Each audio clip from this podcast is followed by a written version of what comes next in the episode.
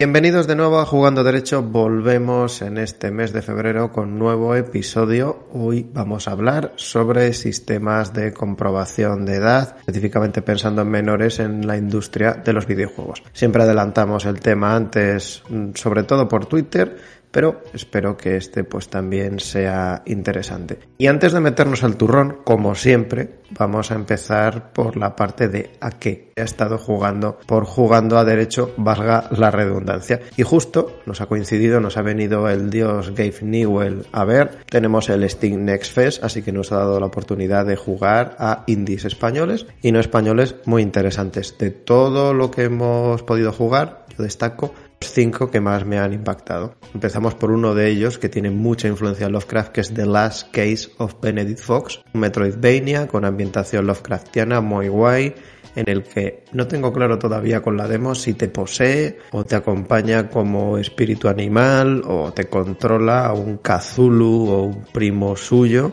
con una voz sublime, maravillosa, tipo narrador Darkest Dungeon y que además también visualmente creo que te da ciertos poderes, el doble salto creo que te sale como un tentáculo o una sombra extraña. Está muy muy guay. Y luego tiene muchas combinaciones de cosas que por sí solas están muy interesantes. Por ejemplo, el mapa tiene un rollo Don Starve, y negro. También tiene la estética y el planteamiento, por lo menos en lo que he visto la demo de Psychonauts, porque parece que estás dentro de alguien al que le vas a intentar controlar en su cabeza. Y eh, mecánicamente está bien. No es tan pulido en el combate como a un Hollow, pero mecánicamente sí que está muy bien. Cuesta un poco acostumbrarse, en Hollow también costaba acostumbrarse, pero sí que se veía que estaba pulido hasta el extremo extremísimo y aquí yo creo que un poco menos, pero aún así es muy disfrutable y tiene pintaza, así que yo por lo menos eh, ya le tenía echado el ojo porque con los trailers está muy guay la ambientación, a mí si me pones a Lovecraft eh, delante pues prácticamente casi lo voy a comprar. Siguiendo un poco con Lovecraft, vámonos con el remake de un clásico,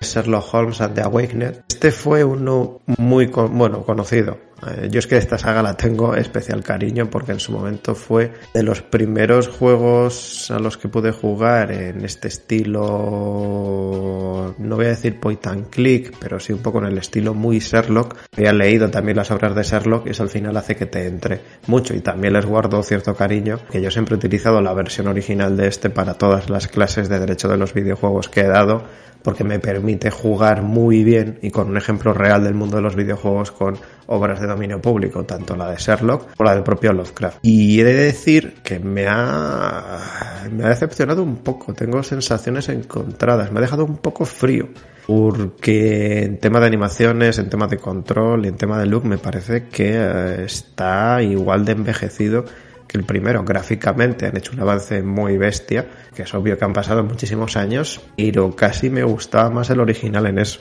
Sí que tengo que decir que el minijuego de las ganzúas sí que me, ha gustado, que le han dado un poco un giro, no solo por ejemplo lo que estaba en, me acuerdo últimamente en Panteón Marino, estaba muy guay, pero aquí han combinado eso con que tengas que el alambre que metes, pues doblarlo para que te coincida con el perno específico, con la altura del perno, lo tengas que sacar para ver si coinciden, son tres pernos, por lo menos lo que aparecía en la demo. Y eso sí que me parece que está guay, pero quitando eso me ha dejado un poquito frío. Mm, no sé si lo voy a mantener este en la wishlist porque Frogware sigue con esta saga. Entiendo que sigue dando dinero, nunca ha sido ni el original ni este, nunca han sido punteros, ni tampoco han sido el paradigma de la jugabilidad, no han sido un Nintendo pero no sé.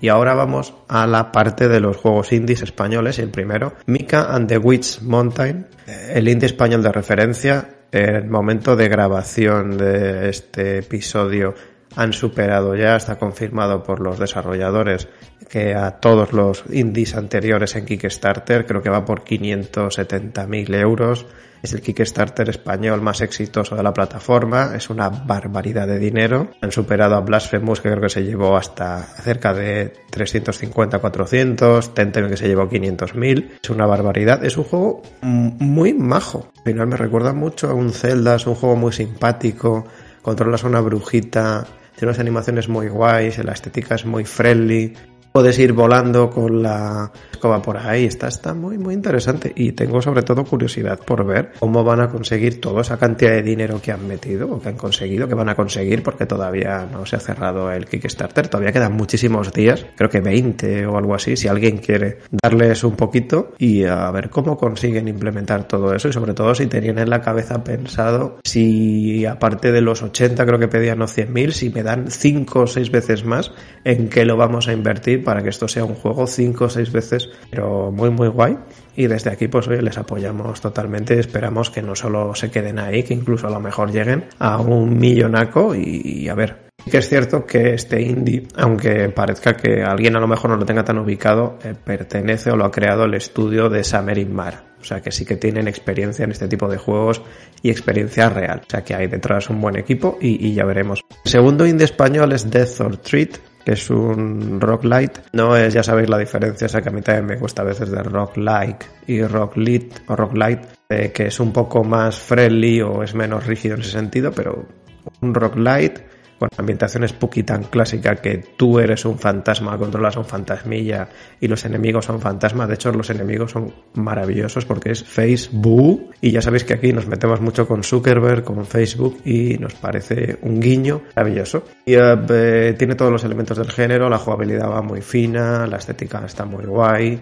Otro, el último español, que es Death Corp, y vamos un poco también a todo el death, parece que también está de moda un poco el concepto. Desde un desarrollador, o al menos solo figuraba uno, que es Alberto Costa, y es un point and click bien majo en el que eres el becario de la muerte. Es este típico de personaje, cuando lo ves parece un poco pringadillo, que todo le sale mal, pero que a su vez eso es un poco el carisma potente del personaje. Pues justo, pues eso se convierte en el becario de la muerte y ahí haces tus peripecias para cumplir con el trabajo de tu jefe. Y además la muerte a mí me ha recordado mucho, y eso me encanta, hagan referencias tan bonitas a Grimm, a la muerte de la serie de Billy y Mandy, y es muy guay.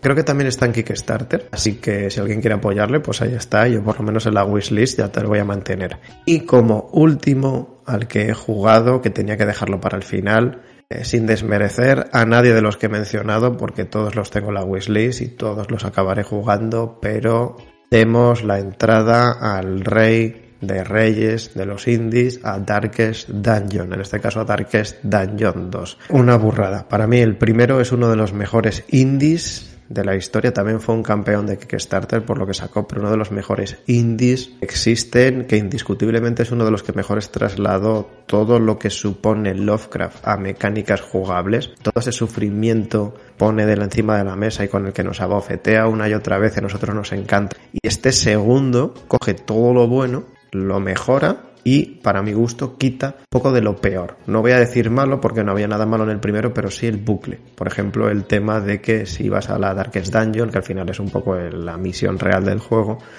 no lo conseguías, te mataban a todos los personajes, te tocaba volver a subirlos en otras mazmorras, te los volvían a matar y hacías como un poco un bucle. Mientras que aquí lo que han hecho es hacerlo por runs.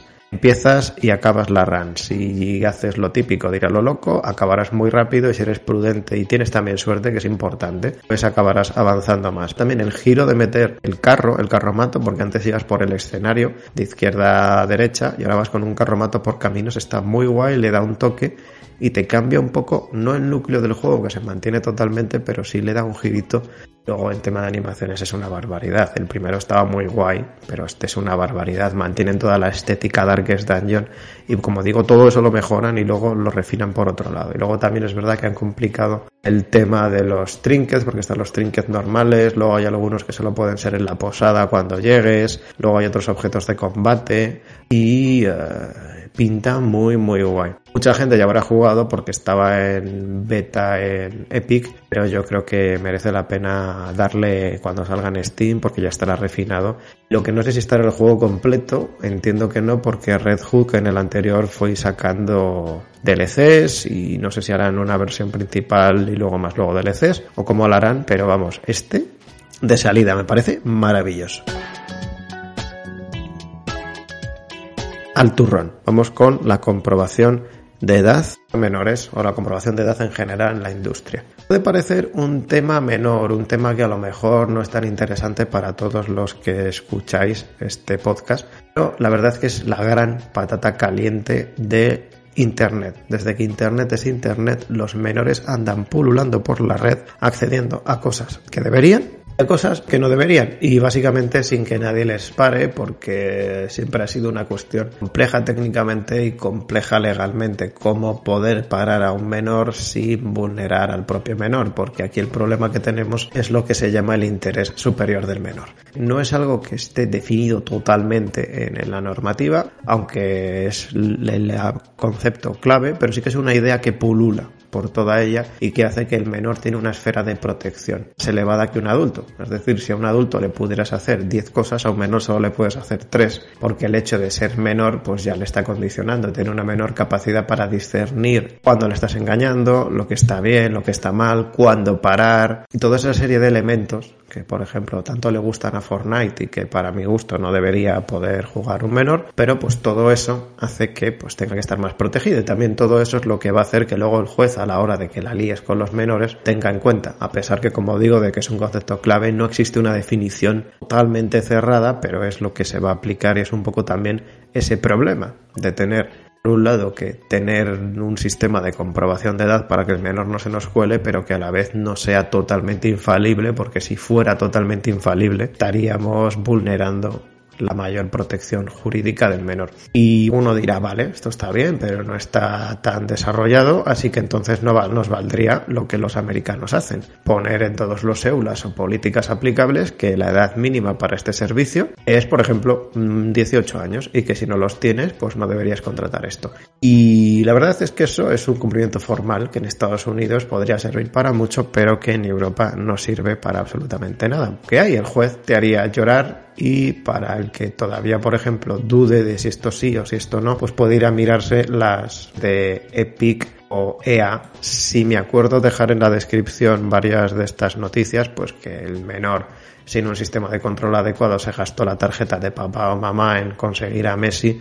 en el FIFA Ultimate Team y lo que han hecho pues es devolverle deprisa y corriendo el dinero a los padres. No vaya a ser que solo acabe judicializado y se vea que no había un sistema de comprobación efectivo, solo había ese cumplimiento formal que en Europa pues mire está bien pero no llega a ningún sitio o que por ejemplo pueda adquirir sin control parental de ningún tipo. Y también un poco este inicio, aunque pueda parecer todavía muy difuso, ya empezamos a tener cierta normativa que lo empieza a mencionar, aunque siempre ha sido un tema jurídico complejo, siempre ha estado ahí y siempre han podido el juez cascarte, ya empezamos a ver algo. Por ejemplo, si estáis pensando en por qué YouTube empieza a obligar a subir tu DNI para ver vídeos categorizados para 18 años, es porque hay una directiva europea que les obliga específicamente a hacer ese tipo de cosas, no porque ellos quisieran, porque siempre han estado mucho más cómodos en el mundo del territorio formal, a pesar de que en Europa pues no era totalmente legal y totalmente adecuado, pero nunca ha habido una sanción específica para eso. O también, por ejemplo, ya por entrar en la sanción más bestia que ha habido relacionada con menores,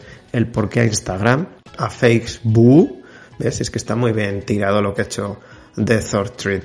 Le cayeron 400 kilos y 400 kilos de euros vía la Autoridad de Protección de Datos irlandesa por no tener legitimado el tratamiento de los menores que estaban en la plataforma y porque los datos de contacto de los menores aparecían de manera visible en su perfil, ¿vale? No es exactamente por un sistema de comprobación de edad, pero sí por no tener legitimado totalmente al tema de los menores y también un poco te os da la idea de que la normativa está empezando a mencionarlo, pero que es, ese problema ya ha estado ahí, te pueden sancionar por ello y que el tema de menores legalmente es esa patata caliente que debería siempre tener mucho cuidado con ella porque luego a un Instagram le pueden calzar 400 millones, a un estudio de desarrollo o más bien una editora, una distribuidora, que son los que normalmente en juegos de corte más multijugador van a tener el propio perfil, porque van a ser los titulares del derecho, de los derechos del videojuego, pues van a tener que tener esa problemática. Vamos a hablar luego de mecanismos que se aplican en el mundo real y de posibilidades que varias autoridades han dado para poco concretar esto. No es fácil, no hay una opción correcta, pero sí que hay que intentar establecerlo para cubrir la responsabilidad que tienes como prestador de ese servicio o de ese bien porque realmente el menor está accediendo y el propio menor pues no tiene la capacidad suficiente y esa protección hace pues que tú luego pudieras tener problemas. Así que luego veremos si por ejemplo Epic, por ejemplo Steam, se han aprendido o han aprendido algo de todo esto o no han aprendido nada porque vamos a ver nuestras peripecias en cuatro o cinco plataformas. De hecho, lo que vamos a hacer en este episodio es dividirlo como en tres secciones o en tres fases. Primera, grosso modo, vamos a mirar un poco qué normativa lo menciona o qué normativa es la de base para todo esto, sin entrar en muchas complejidades ni leguyeladas. Luego en la segunda parte vamos a ir ya a las peripecias en las cinco plataformas en las que hemos ido a comprobar si los sistemas que establecen para verificar la edad funcionan o no. Y la última ya diversas posibilidades a nivel de autoridades o que estén surgiendo como mecanismos que más o menos puedan empezar a cubrir esta posición, teniendo en cuenta esa balanza compleja que he mencionado de tener algo que sea eficaz, creo que respete al menor, es decir, que no sea infalible, pero sí eficaz y tenga suficientes pruebas para poder defenderte en un hipotético juicio, por ejemplo, que has implementado sistemas que puede que un menor muy listo se te haya escapado, pero que lo has hecho adecuadamente.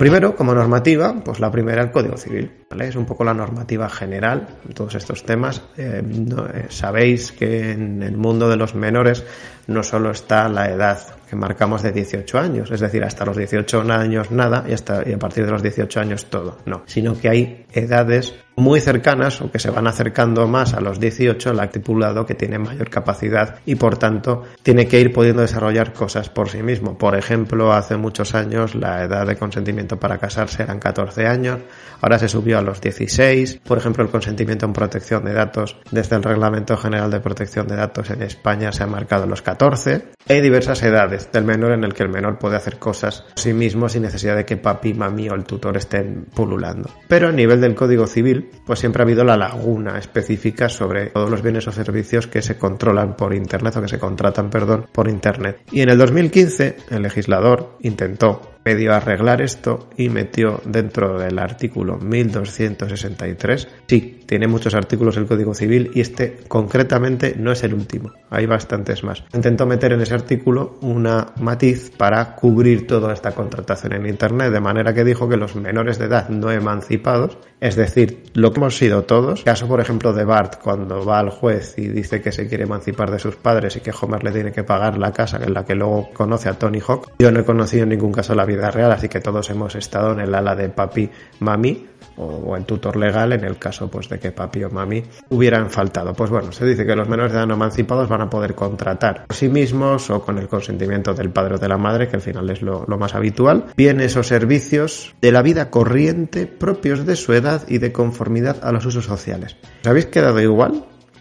Porque es una definición, una concreción malísima. Yo también me he quedado bastante igual. Hacemos un poco una interpretación a qué quería decir el legislador al espíritu, porque lo normal es que lo hubiera definido, pero el legislador últimamente no quiere definir ni concretar nada. A lo mejor podemos decir que dentro de esos usos sociales y de la vida corriente propia de su edad puede estar redes sociales, puede estar videojuegos y por ahí nos puede encajar. Y esto es el único anclaje metido en la normativa. No dice absolutamente nada, es difuso como él solo, pero eh, los juristas decimos que esto no da tanta seguridad jurídica porque como es tan difuso y tan nada, pues puede ser cualquier cosa y además es un concepto que puede fluctuar porque propios de su edad y de conformidad a los usos sociales, pues depende de la época en la que estemos y bueno, avanzando un poco como normas de protección del menor, hay unas cuantas, eh, de conformidad a lo que empieza a surgir ahora, yo creo que cada vez se está volviendo más loco y empiezan a surgir muchas, como normativa principal y puede que se nos escape alguna porque esto es un tema muy específico y luego también tiene desarrollo no solo a nivel de ley, a nivel de reglamento, si habrá normativa autonómica pues estarían tres.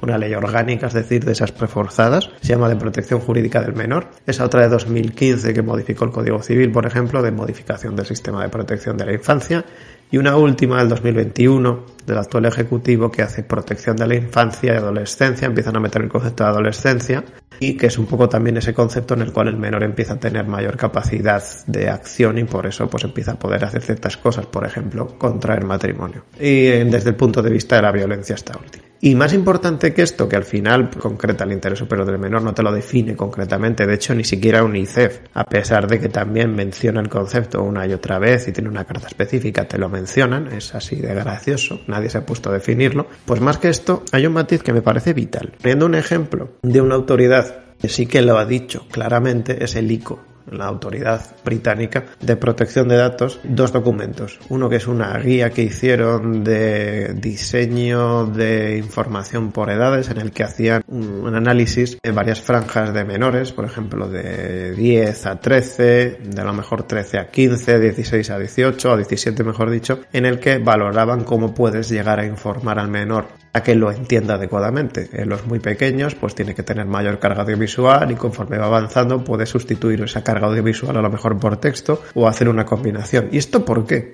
Porque el menor esto en protección de datos está mucho más desarrollado, pero el menor es el usuario, es el que está contratando. Pasa lo mismo un poco con el derecho a la educación. Eh, los padres muchas veces se erigen como los titulares, pero el titular del derecho, actor principal, es el menor. En este caso, el que está firmando, suscribiendo el contrato, el propio menor. Sus padres al final van a complementar la capacidad que le falta, pero el menor es el que tiene que entenderlo. Y eso es lo que el ICO pone encima de la mesa y estás contratando con él. Esto en muchos servicios de Internet no se hace bien porque se pone el típico contrato que ni siquiera una adulto entiende.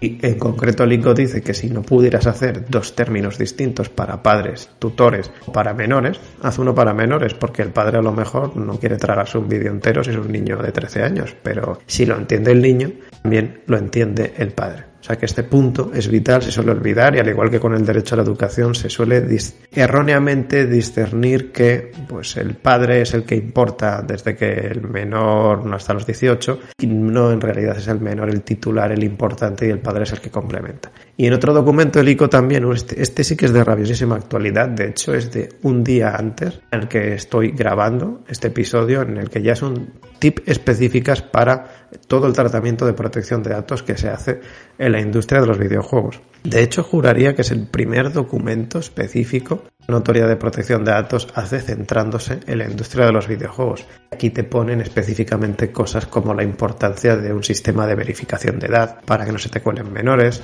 el elemento de información, porque tiene que comprender realmente qué es lo que está contratando, qué es lo que está pasando en cualquier momento, qué vas a hacer con sus datos personales, tiene que existir un control parental con alertas en tiempo real para que el padre pueda reaccionar específicamente a eso, que no puedes utilizar las famosas e infaustas nudge techniques, es decir, modificar los botones o poner los colores de tal manera que el menor no tiene esa capacidad para ver que eres un perro y que estás haciendo cosas que no debes, pues marque automáticamente verde y en vez del rojo, porque el verde es el botón que se asocia a lo bueno y el rojo a lo malo. Hay un ejemplo muy chungo de esto, ya no lo tiene, pero Nintendo en su página web en el tema de las cookies, en el de marcar todas las cookies, te ponía el fantasmilla ese al bu, sonriendo con la lengua afuera, y cuando las aceptabas estaba el fantasmilla triste con las manitas o con las alitas esas puestas encima de la cara. Te diera todavía mucha pena. Esto por suerte lo han quitado, pero es un nudge technique de la industria de los videojuegos como la copa de un pino,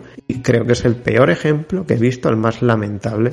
Y también obviamente eh, habla de que los tratamientos opcionales de datos, que no sean estrictamente necesarios, pues tengan que estar desactivados y que el menor o el padre desde la cuenta tutora sea el que pueda activarlos, que tengas en cuenta todos los principios del Reglamento General de Protección de Datos y está muy bien. Os pondremos este propio documento en la descripción porque no es un documento nada largo, de hecho se llama TIPS, o sea que la, autoridad británica no desarrolla documentos tan en el sentido que en Europa o en la Europa continental tenemos, sino que más lo publican en la página web y luego lo que hacen a lo mejor es combinar varios para que te los puedas descargar en PDF, pero no es nada largo, está hecho para que lo entienda gente, no son especialistas en protección de datos y está muy bien. Y como último punto de información, pues sí que está yo creo que interesante porque nos metemos mucho con Estados Unidos, pero sí que tienen cierta normativa. Por ejemplo, la famosa Children's Online Privacy Protection Act, muchas veces la habréis visto como por el acrónimo que es COPA, establece ciertas limitaciones para protección del menor en Internet. Malo es que a veces, cada vez menos, porque ahora lo bloquean en función también al idioma en el que esté la página, pues se ha utilizado como un sello para enseñar a los padres de manera que en Europa también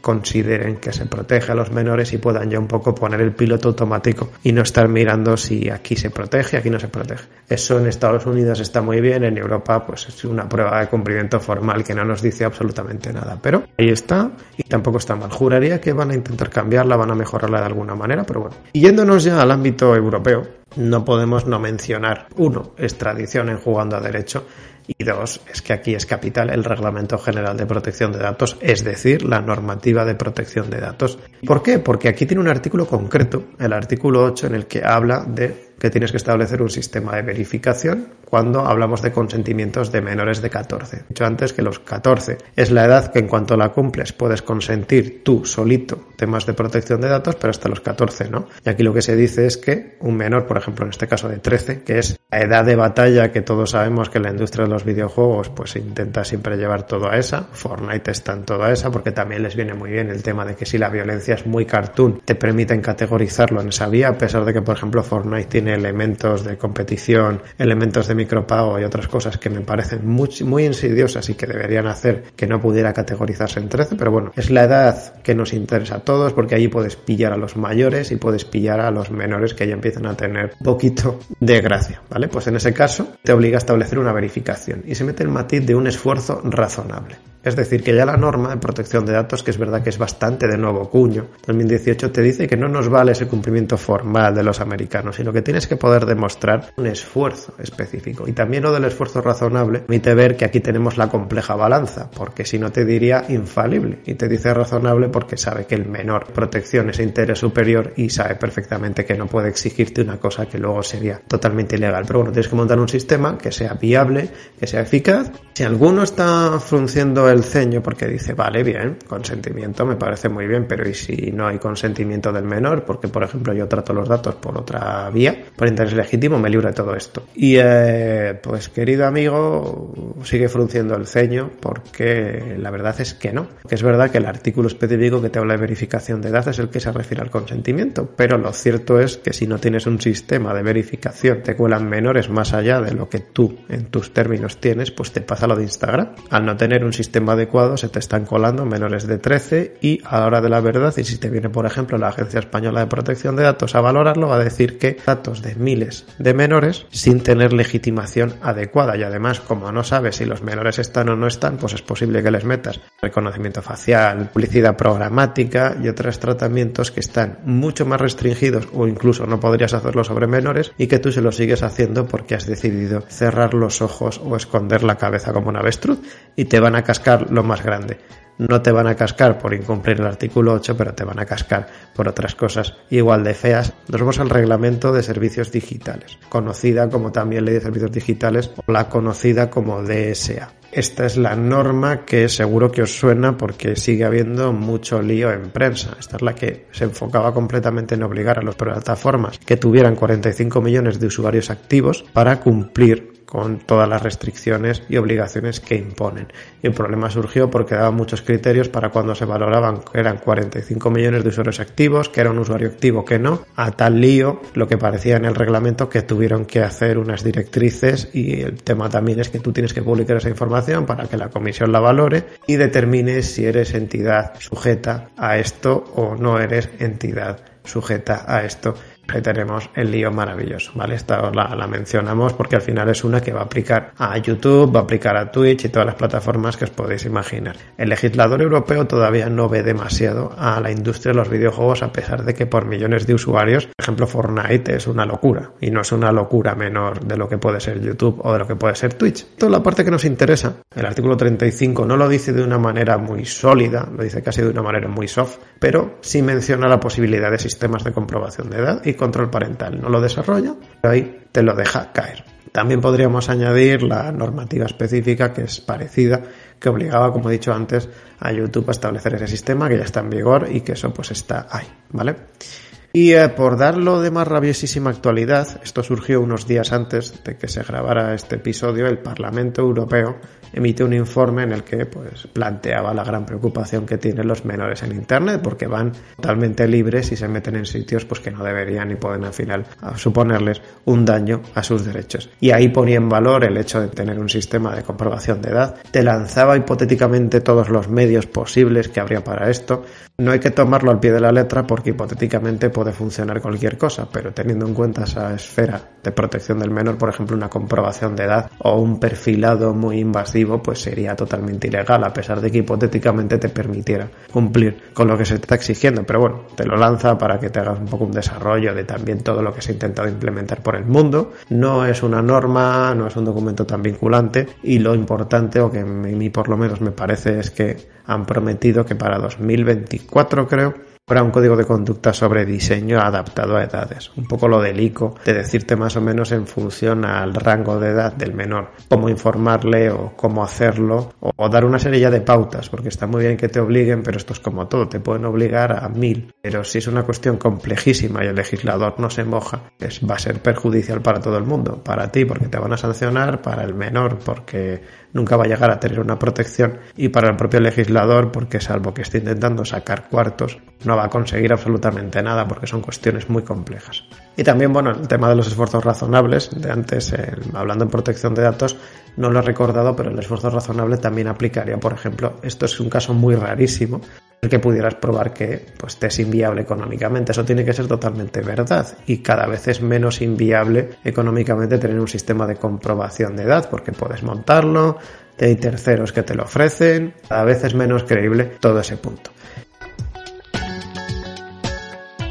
Ahora vamos ya a los medios disponibles en la actualidad, o mejor dicho, los medios disponibles en Sony, Steam, Epic Blizzard y Ubisoft para que no se cuelen menores. Podríamos quedarnos en lo que dicen en sus términos y condiciones, pero en jugando derecho nos gusta ir un poquito más allá, no solo quedarnos en esa parte teórica, así que nos hemos hecho pasar por un menor. En concreto hemos hecho el juego de dos cuentas de correo para ver si como menor podríamos saltar los sistemas, porque siendo sinceros, su puesto número uno y el que más tendrían que parar es el del menor, miente, porque ser menor no significa que sea idiota y los niños saben perfectamente las consecuencias de decir que son menores en ciertas cosas, que no les van a dejar acceder, que les van a bloquear, que van a tener que pedirle ayuda al padre, que el padre lo mejor porque todos sabemos que los padres a veces pasan de todas estas cosas. Va a descubrir que juegas a no sé qué, no te va a dejar y pues como niño, que todos lo hemos sido, siempre tenemos ese interés de jugar o hacer cosas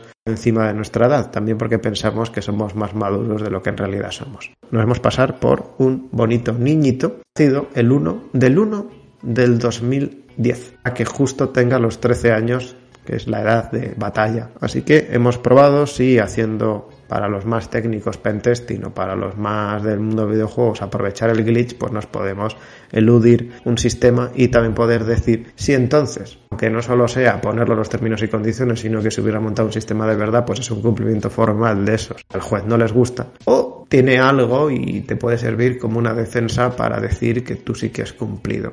Así que empezamos por Sony. Y el niño no tiene nombre, porque también es cierto que depende de cómo se organice el sistema de verificación, pues a lo mejor nos obliga a poner un nombre, a lo mejor luego te lo cambia el propio sistema por un apodo. Aquí va sin nombre y aquí Empezamos primero porque dicen los términos. Los términos y condiciones de PlayStation Network dicen que si eres menor, este contrato tiene que ser aceptado por papi, mami o el tutor legal. Si eh, no entiendes lo que pone, tienes que preguntarle a papi, mami o el tutor legal. Es decir, una exoneración total de responsabilidad. Y yo no quiero saber nada.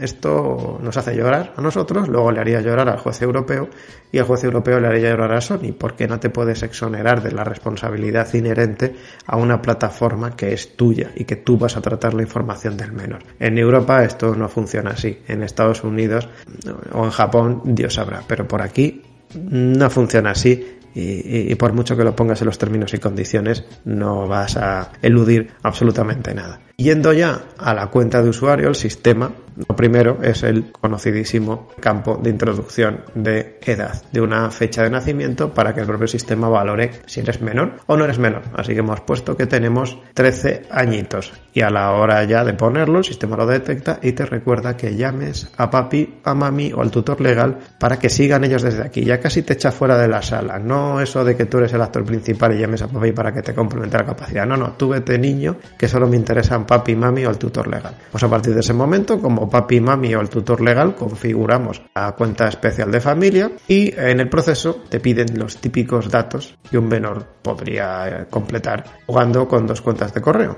Es decir, haciéndose el chulo y diciendo que soy menor en esta, pero como controlo un poco, pues me hago menor en esta y luego desde otra cuenta me autorizo a mí mismo y me controlo cosas. Tampoco restricción a nivel técnico, por ejemplo, que te, que te capte la IP para poder evitar que lo desde el mismo dispositivo o desde el mismo navegador o con un bloqueo temporal, pues sin nada de eso lo puedes hacer y puedes tener a un menor autorizándose a sí mismo, o sea, un cumplimiento formal, no solo los términos, sino también el sistema de verificación. Antes no he dicho que no vamos a hablar de los sistemas de control parental, que sí tenía pensado decirlo antes de entrar ya al turrón de nuestras peripecias con los sistemas de verificación, pero las funcionalidades de control parental son maravillosas, todas las plataformas que vamos aquí a hablar las tienen, pero no nos interesan tanto porque eso entra después ya del sistema de comprobación de edad. Una vez ya que se valida si eres menor o no eres menor, ya te aplica todo eso y ya desde la cuenta tutora podrás limitarle las horas de juego, restringirle la compra en tienda acceso al chat, todo ese tipo de cosas. Sí que es cierto que por lo menos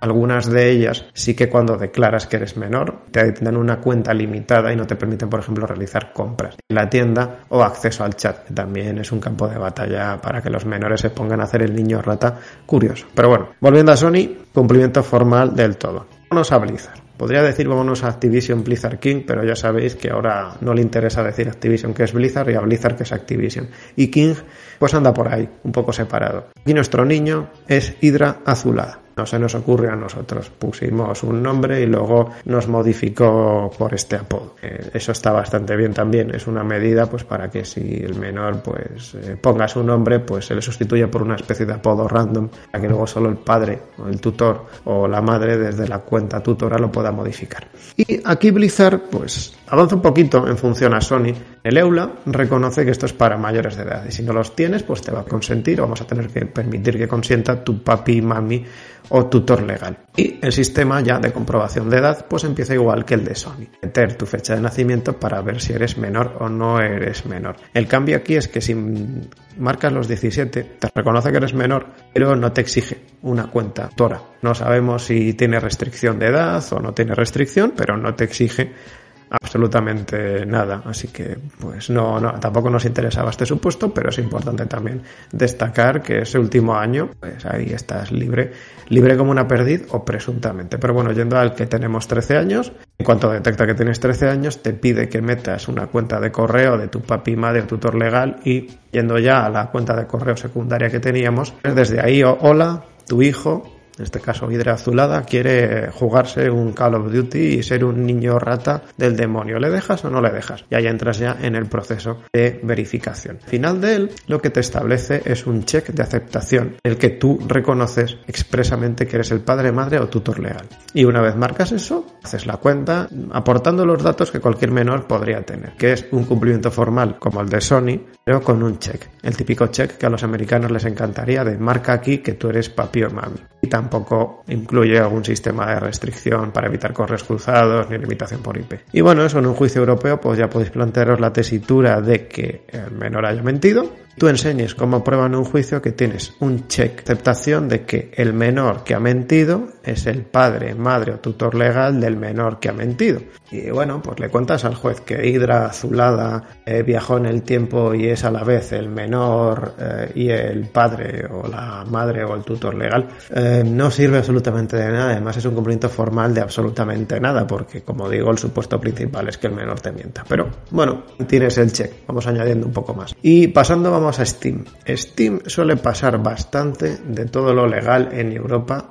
Ya hemos hablado en otros episodios que el tema de el agotamiento del derecho de distribución, es decir, del hecho de que te tienen que permitir la reventa, no les gustaba, les en un tribunal de París, no me acuerdo exactamente en qué episodio los comentamos, pero bueno, yendo a esto, el EULA te dice que si eres menor de 13 no puedes hacer cuenta, pero que si acabaran tratando información de menores de 13 no lo hacen de manera deliberada y upsi, no es nuestra culpa, eres un menor un poco perro y tú sabrás lo que haces, pero a nosotros no nos interesa, así que en estos términos y condiciones te ponemos un check de que tú aceptas que al menos tienes 13 años. Hombre, Blizzard también la lía, pero al menos Blizzard se espera meterte el check en la cuenta tutora. Aquí no, aquí es directamente que pues nosotros no somos responsables de que tú seas un mentiroso, no nos mires, eh, no queremos saberlo, marca aquí que tenemos un check. Proyecto formal de pasamos, que pereza, hacer un sistema de control con cuenta tutora, uff, que pereza también, y ala,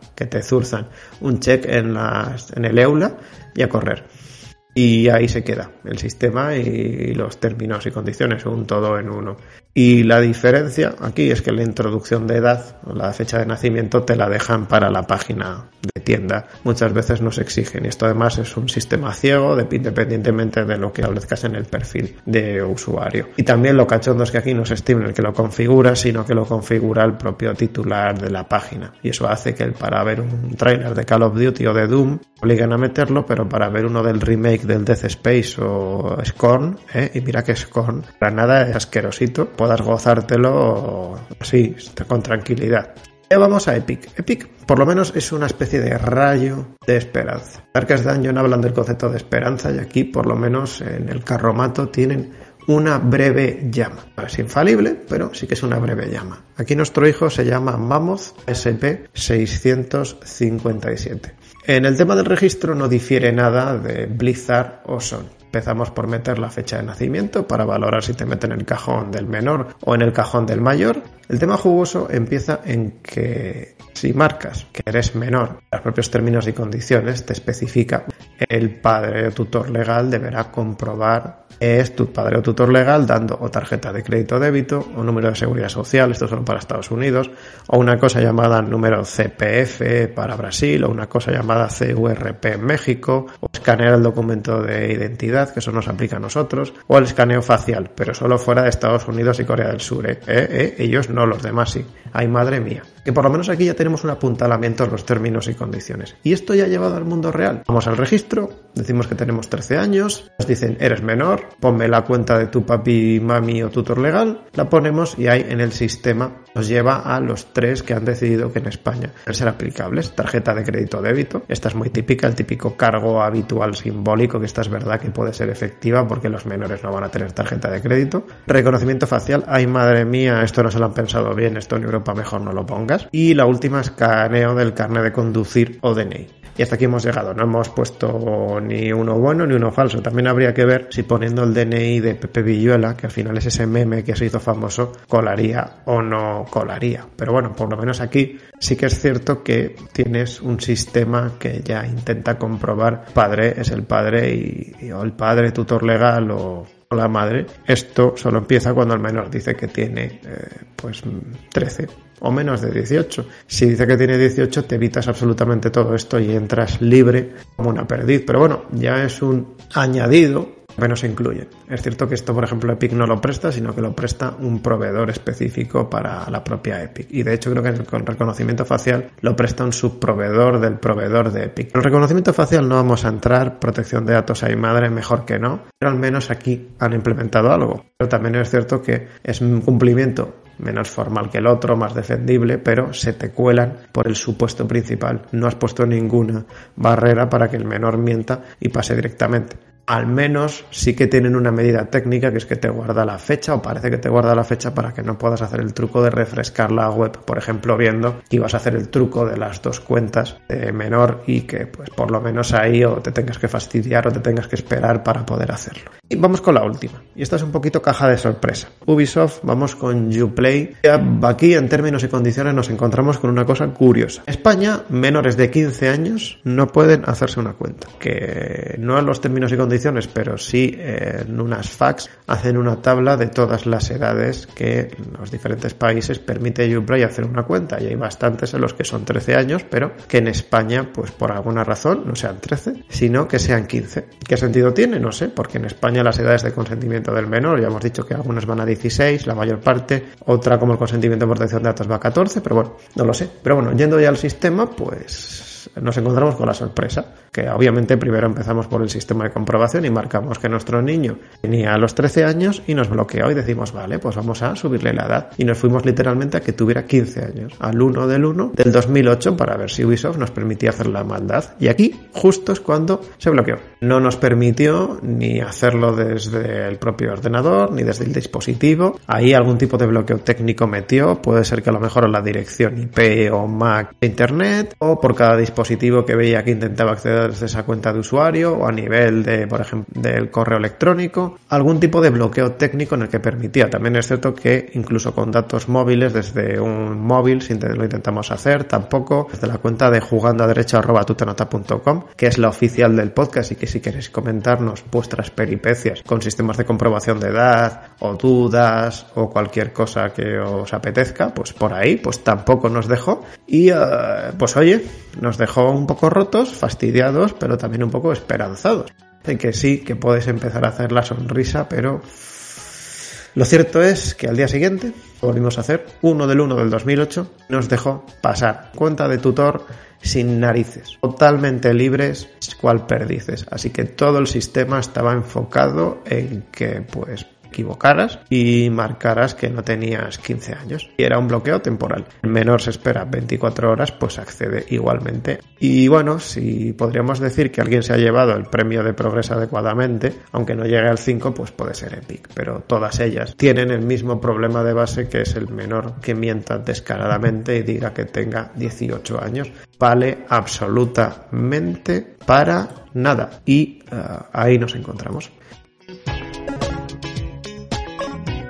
Vamos ya con el último punto que queremos tratar, que es alguna propuesta de comprobación de edad que se plantee, por ejemplo, a nivel de autoridades públicas, y vamos a añadir también elemento propio. Ha habido mil millones de propuestas. El Parlamento, por ejemplo, daba muchas de ellas, pero ha habido sobre todo las que a mí me dan miedo, reconocimiento facial. Vamos a hablar de Alemania, porque en Alemania se plantea eso, pero también ha habido las del perfilado, que a mí esta me da mucho miedo. Por ejemplo, se teorizó que con un sistema de algorítmica o, machine learning se podía analizar cómo el interactúa, por ejemplo, ante una serie de preguntas, cómo respondía, cómo movía el cursor, cómo hacía determinadas cosas que se asocian más o menos a determinadas edades para poder predecir la edad que tenía el menor, aunque claro, yo creo que esto es uno muy invasivo y dos falla como una escopeta de feria, que vulnera sus derechos y luego tampoco consigues una prueba que sea suficientemente fiable, porque también la capacidad que tiene cada menor, la madura de cada menor es distinta y esto hace que, por ejemplo, un juez a lo mejor en caso de un divorcio tenga en cuenta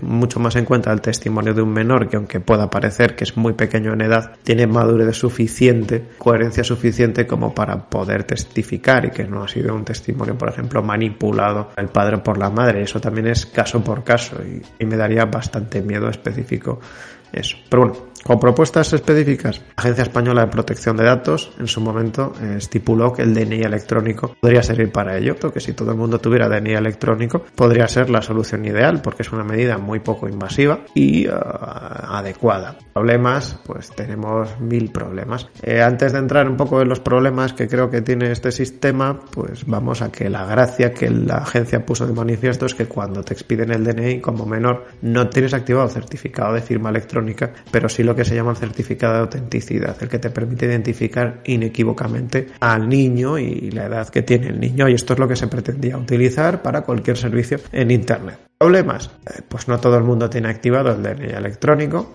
La edad mínima para tener obligatoriamente el DNI para niños son los 14 años. Aquí estamos jugando más en los 13. Te exige tener el cacharrito, el lector de tarjetas. Esto te sirve para determinados países. Por ejemplo, España. Parece que haciendo variación, por ejemplo, Brasil, con esa cosa rara que os he comentado antes. Por ejemplo, México. Pero no otros como el Reino Unido, que consideran que el DNI es algo intolerable para sus ciudadanos porque es una invasión absoluta y que porque van a tener que estar registrados hasta ese nivel. Por eso también se ha quedado pues a nivel un poco más teórico y de trámite administrativo. Yo lo tengo activado, me costó porque las máquinas de las comisarías en las que se activa, por lo menos Yo lo activé después de que se me pasara el papelito ese que te dan cuando renovas el DNI y es un coñazo infernal hacerlo, pero si lo consigues es maravilloso para trámite administrativo.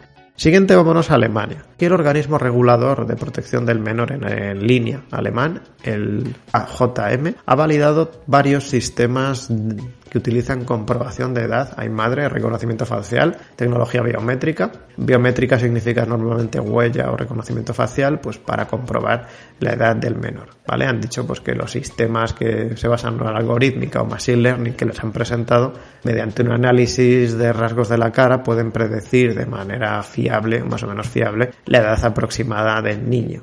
Parece que con el límite de que no compara entre bases de datos ni hace cosas raras. Si empieza a tener límites habría que ver. Es cierto que no podemos valorar si sería válido o no. Me está dando mucho miedo por protección de datos. De hecho, juraría. Esto lo ha aprobado este organismo que tiene la misión conferida por la normativa que tiene, pero que no lo ha valorado, por ejemplo, la Autoridad Federal de Protección de Datos alemana. Bueno, la, que conforman todas las autoridades de protección de datos de los Länder eh, desde el punto de vista del Reglamento General de Protección de Datos pero sí que es cierto que habría que ver cuántos límites, qué restricciones y cómo funciona para poder decir si sí o si no. Pero a mí esto me parece muy invasivo y de hecho el reglamento tiende en varios puntos a decirte que estas cosas o el reconocimiento, perdón, el, profiling, el perfilado programático en publicidad, pues a menores es mejor no hacérselo. Pasamos ya a Alemania, seguimos en Europa porque en Europa es donde tenemos los más guays y vamos a la CANIL, a la Autoridad Francesa de Protección de Datos y aquí han desarrollado una que a mí es la que más me convence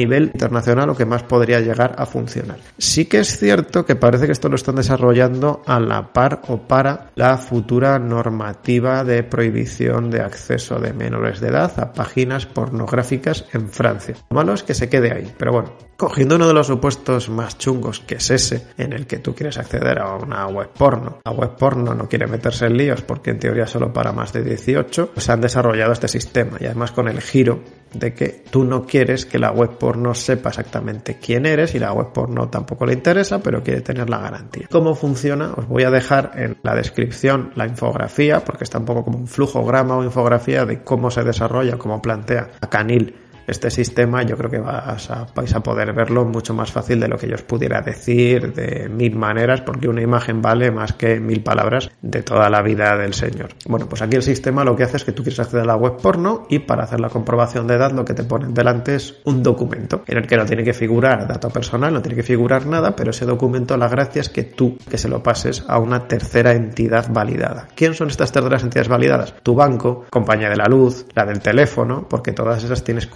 saben que tú eres mayor de edad y la gracia pues es que ese documento te lo validen ellos. No tiene que tener ningún dato, no tiene que tener ninguna referencia porque aquí el truco es que sea Zero Knowledge Proof, que es una teoría que tiene bastante tiempo de desarrollo ya en el ámbito de, de protección de datos, en el ámbito técnico que dice que se puede llegar a hacer esta comprobación sin necesidad de que ninguna parte conozca la identidad ni tampoco que se conozca, por ejemplo, que esté todo cifrado y que realmente haya un match, pero que por ejemplo entre dos bases de datos no se conozca información que la una de la otra otra, ni puedan enriquecerse, ni se sepa la identidad, que es un poco también la gracia. Es decir, que se tenga una especie como si fuera de certificado electrónico de que el usuario es mayor de edad por una entidad que sabe que es mayor de edad, pero que no se desvele ni haya ningún tipo de problema en protección de datos ni de seguridad. Lo ideal es que este documento que tú tienes que hacerle llegar a la tercera entidad validada y que luego tienes que subir a la web para que lo compruebe y te deje acceder a la web porno, te lo permite hacer desde el sistema, no que tengas que cogerlo, llevarlo al sistema de la otra, sino que dentro del sistema que te pone de comprobación la web porno te permite hacerlo. Como último punto, hablar de una propuesta propia. Esta la hice para el estudio del premio Protección de Datos que presenté y que me concedieron la Agencia Española de Protección de Datos y la Agencia Vasca de Protección de Datos por un análisis del cumplimiento en materia de protección de datos, del Reglamento General de Protección de Datos de los juegos AAA me hice una valoración de muchos de esos AAA. Por cierto, más cumplimiento formal que real. Pero bueno, ahí están. Y es cierto que estaba muy enfocada en el ámbito español y por eso me agarraba mucho en el DNI, porque también interesaba que estuviera concretado al ámbito de competencia español, pero creo que haciendo a lo mejor algún matiz nos puede servir para mencionarlo ahora y sobre todo más que a lo mejor para que sea el sistema infalible, que no hay, también le he dicho antes que soluciones correctas o incorrectas no hay, sino que hay que montar un sistema razonable que nos permita cumplir sin vulnerar, creo que puede llegar a cumplir ese gap que hemos visto en todas las plataformas, ese de el menor pasa sin ningún ningún tipo de restricción al principio. Es decir, igual que por ejemplo pasaría con la Canil o pasaría con lo de la Agencia Española del DNI electrónico, se aplique a todo el mundo, porque si no se lo aplicas a todo el mundo es cuando se te van a colar menores. Y en cuanto a las fases un poco cumulativas, en función de cómo iría, la primera es méteme la fecha de nacimiento y con una advertencia de que revises que los datos son correctos, es decir, una manera pasiva-agresiva de decirte que aquí va a haber movida. Segunda, independientemente de la fecha de nacimiento que marques, te voy a solicitar la imagen del anverso, tu DNI, pasaporte o documento similar. Esto lo he versionado un poco, pero como digo, estaba muy basado en el ámbito español, pero por lo visto, viendo también Epic y otros países, parece que en muchos países tienen su documento. Aquí nos ayudaría también para el caso español de los 14 años del DNI, por ejemplo, el límite de edad estuviera en los 15 años de UBI para que todo el mundo tuviera que tenerlo por narices. Bueno, tú subes el, anverso, no me interesa el reverso, solo el anverso, y le muestras que de todo eso que te sube solo te vas a quedar la fecha de nacimiento y el nombre. Vas a cargar la imagen, porque imagen de menor es otro problema que no queremos hablar, y todo. O tercera fase, antes de que se valide todo eso, que te obligue a meter una edad o fecha de nacimiento, pero de otra manera, en otro formato distinto al primero que has metido. Es decir, que sea una triple forma de meter tu fecha de nacimiento intentando buscar el error. Esto puede dar lugar a gente despistada que le bloquee, pero buscando el error. Por ejemplo, si en el DNI me has metido un Pepe Villuela, que tengas que meter de otra manera que sea extraña, que tengas que pensarlo y que si no te sabes perfectamente tu fecha de nacimiento, en el caso de que pringues, que te haga un bloqueo específico con registro de la IP o ya veríamos cómo y que ya solo puedas desbloquearlo desde una cuenta tutora o veríamos cómo lo hacemos, pero por lo menos puedas defender. Tenías un sistema que sin entrar a hacer muchas perrerías al menor, sin entrar en ese interés superior del menor, pues te permita cubrir esa posibilidad. También caería algún adulto un poco despistado, pero en esta guerra casi son bajas aceptables. Hasta aquí que más o menos llevamos una horita. Ya sabéis que por jugando derecho es un poco el máximo antes de que todos nos tengamos que pegar un tiro por hablar tanto tiempo de derecho y videojuegos, aunque sea de una manera no muy leguleya. Espero que os haya entretenido. Para cualquier cosa sabéis que por arroba jugando derecho por Twitter o por Mastodon. Desde que Twitter no se cayó del todo, pues está más parado pero ahí está, nos podéis comentar lo que queráis y nos veremos en el siguiente episodio, que no me atrevo a decir de qué será, porque este, hemos hablado de comprobación de edad, va a ser de noticias, pero se tuvo que retrasar, así que ya pues contaremos por redes desde que lo lancemos de qué será el episodio de marzo, el tercer episodio de este maravilloso 2023. Así que espero que tengáis un muy buen fin de febrero y nos veremos en el siguiente. Un saludo y hasta luego.